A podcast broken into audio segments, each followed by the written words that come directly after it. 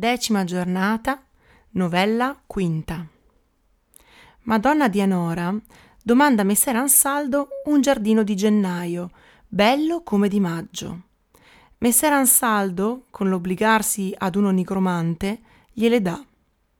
Il marito le concede che ella faccia il piacere di messer Ansaldo, il quale, udita la liberalità del marito, l'assolve della promessa.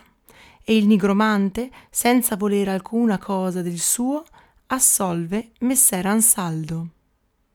Per ciascuno della lieta brigata era già stato messer Gentile, con somme lode, tolto infino al cielo, quando il re impose ad Emilia che seguisse, la qual, baldanzosamente, quasi di dire desiderosa, così cominciò.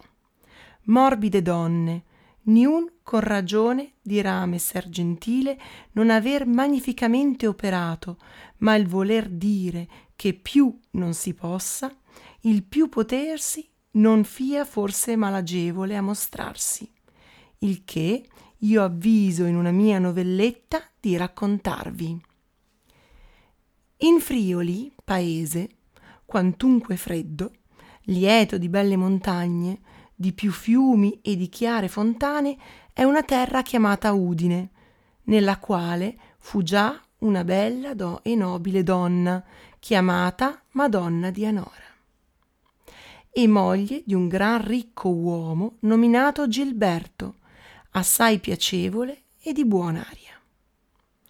E meritò questa donna per lo suo volere d'essere amata sommamente da un nobile e gran barone, il quale aveva nome Messer Ansaldo Gradense, uomo d'alto affare e per arme e per cortesia conosciuto per tutto, il quale ferventemente amandola e ogni cosa facendo che per lui si poteva per essere amato da lei, e a ciò spesso per sue ambasciate sollicitandola, invano si faticava.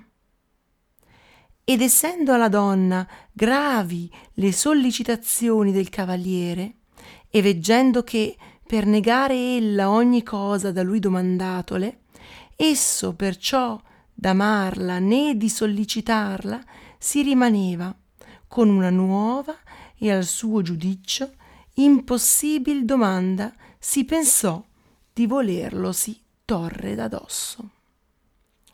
E ad una femmina che a lei da parte di lui spesse volte veniva, disse un dì così. Buona femmina, tu mai molte volte affermato che messer Ansaldo sopra tutte le cose mama e maravigliosi doni mai da parte sua proferti, li quali voglio che si rimangano a lui, perciò che per quegli mai ad amar lui né a compiacergli mi recherei. E se io potessi esser certa che egli cotanto m'amasse quanto tu di, senza fallo io mi recherei ad amar lui e a far quello che egli volesse. E perciò, dove di ciò mi volesse far fede con quello che io domanderò, io sarei a suoi comandamenti presta. Disse la buona femmina, che è quello, Madonna, che voi desiderate che il faccia? Rispose la donna, quello che io desidero è questo. Io voglio, del mese di gennaio che viene, appresso di questa terra un giardino pieno di verdi erbe, di fiori e di fronzuti albori, non altrimenti fatto che se di maggio fosse, il quale, dove egli non faccia, né te né altri mi mandi mai più.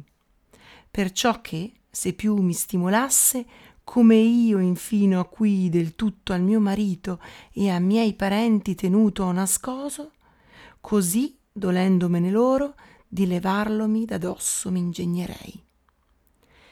Il cavaliere, udita la domanda e la proferta della donna, quantunque grave cosa e quasi impossibile a dover fare gli paresse e conoscesse per niun'altra cosa ciò essere dalla donna addomandato, se non per torlo della sua speranza, pur seco propose di voler tentare quantunque fare se ne potesse.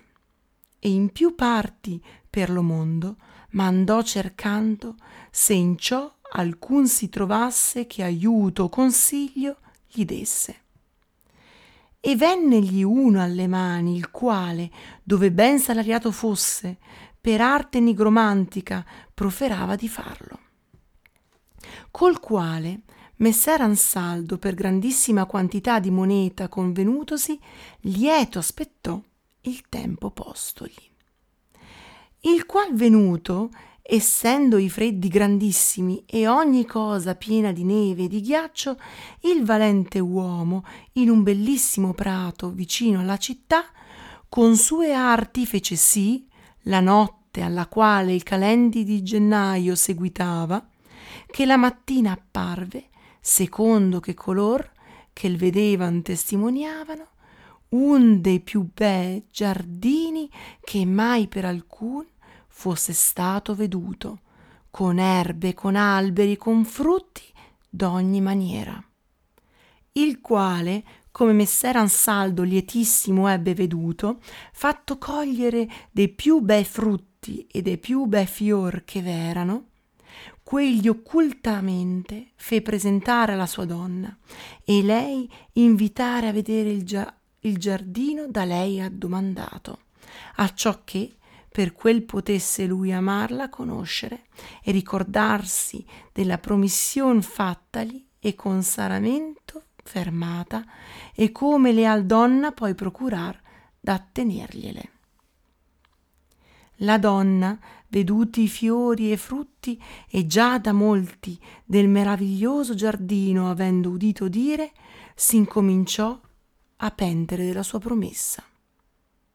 Ma con tutto il pentimento, sì come vaga di veder cose nuove, con molte altre donne della città andò il giardino a vedere e non senza maraviglia, commentandolo assai, più che altra femmina dolente a casa se ne tornò, a quel pensando, a che per quello era obbligata. E fu il dolore tale che non potendo il ben dentro nascondere, convenne che, di fuori apparendo, il marito di lei se ne accorgesse e volle del tutto da lei di quello saper la cagione. La donna per vergogna il tacque molto ultimamente costretta, ordinatamente, gli aperse ogni cosa. Gilberto, primeramente, ciò udendo, si turbò forte.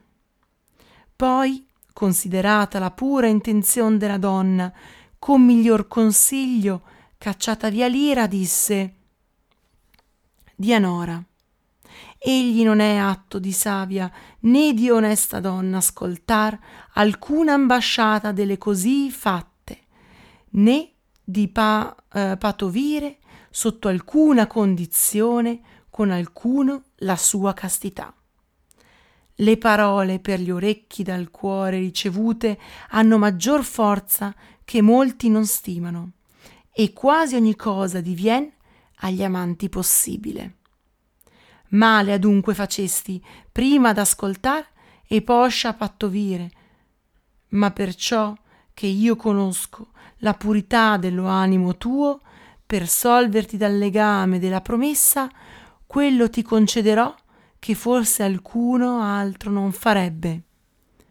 Inducendomi ancora la paura del nigromante, al qual forse messer Ansaldo, se tu il beffassi, far ci farebbe dolenti. Voglio io che tu a lui vada e, se per modo alcun puoi, t'ingegni di far che, servata la tua onestà, tu sii da questa promessa disciolta.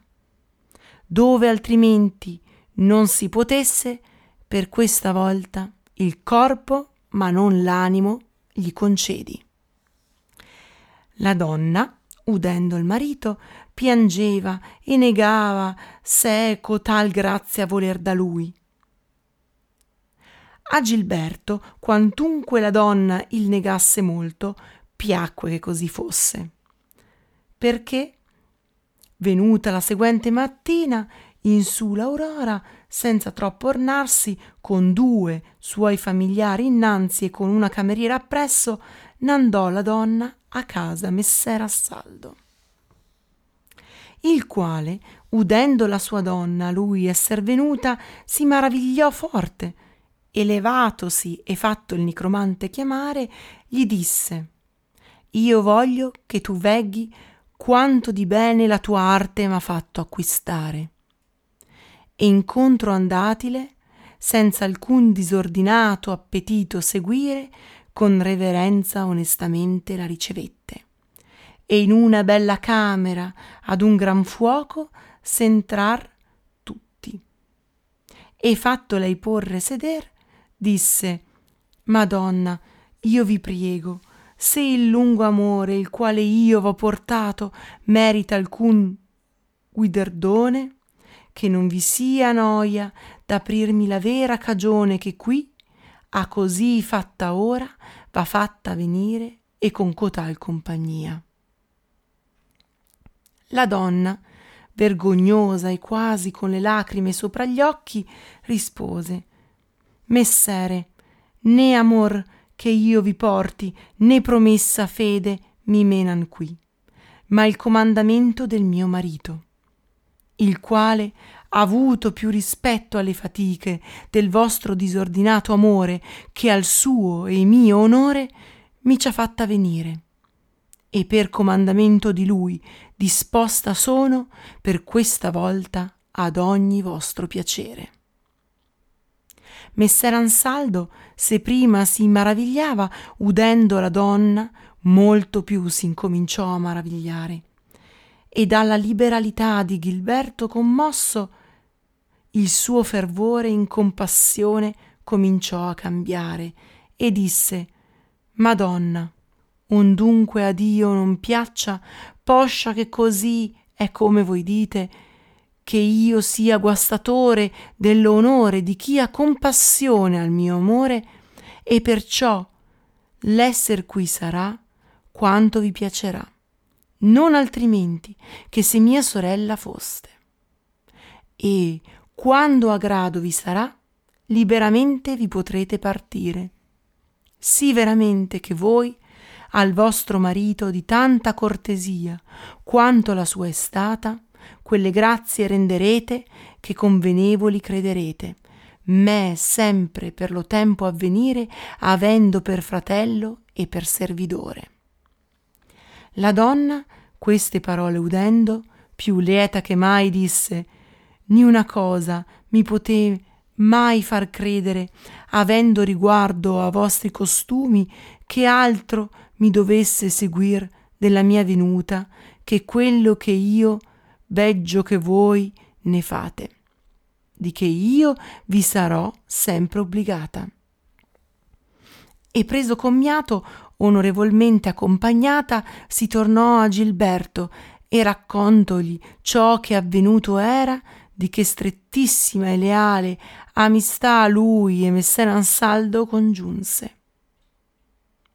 Il nigromante, al quale messer Ansaldo di dare il promesso premio s'apparecchiava, veduta la liberalità di Gilberto verso messer Ansaldo e quella di messer Ansaldo verso la donna, disse Già Dio non voglia, poiché io ho veduto Gilberto liberale del suo onore e voi del vostro amore, che io similmente non sia liberale del mio guiderdone. E perciò, conoscendo quello a voi star bene, intendo che vostro sia. Il cavaliere si vergognò e ingegnossi a suo potere di fargli o tutto o parte prendere. Ma poi che invano si faticava, avendo il nigromante dopo il terzo dì tolto via il suo giardino e piacendogli di partirsi, il comandò a Dio. E spento del cuore il concupiscibile amore verso la donna, acceso d'onesta carità, si rimase.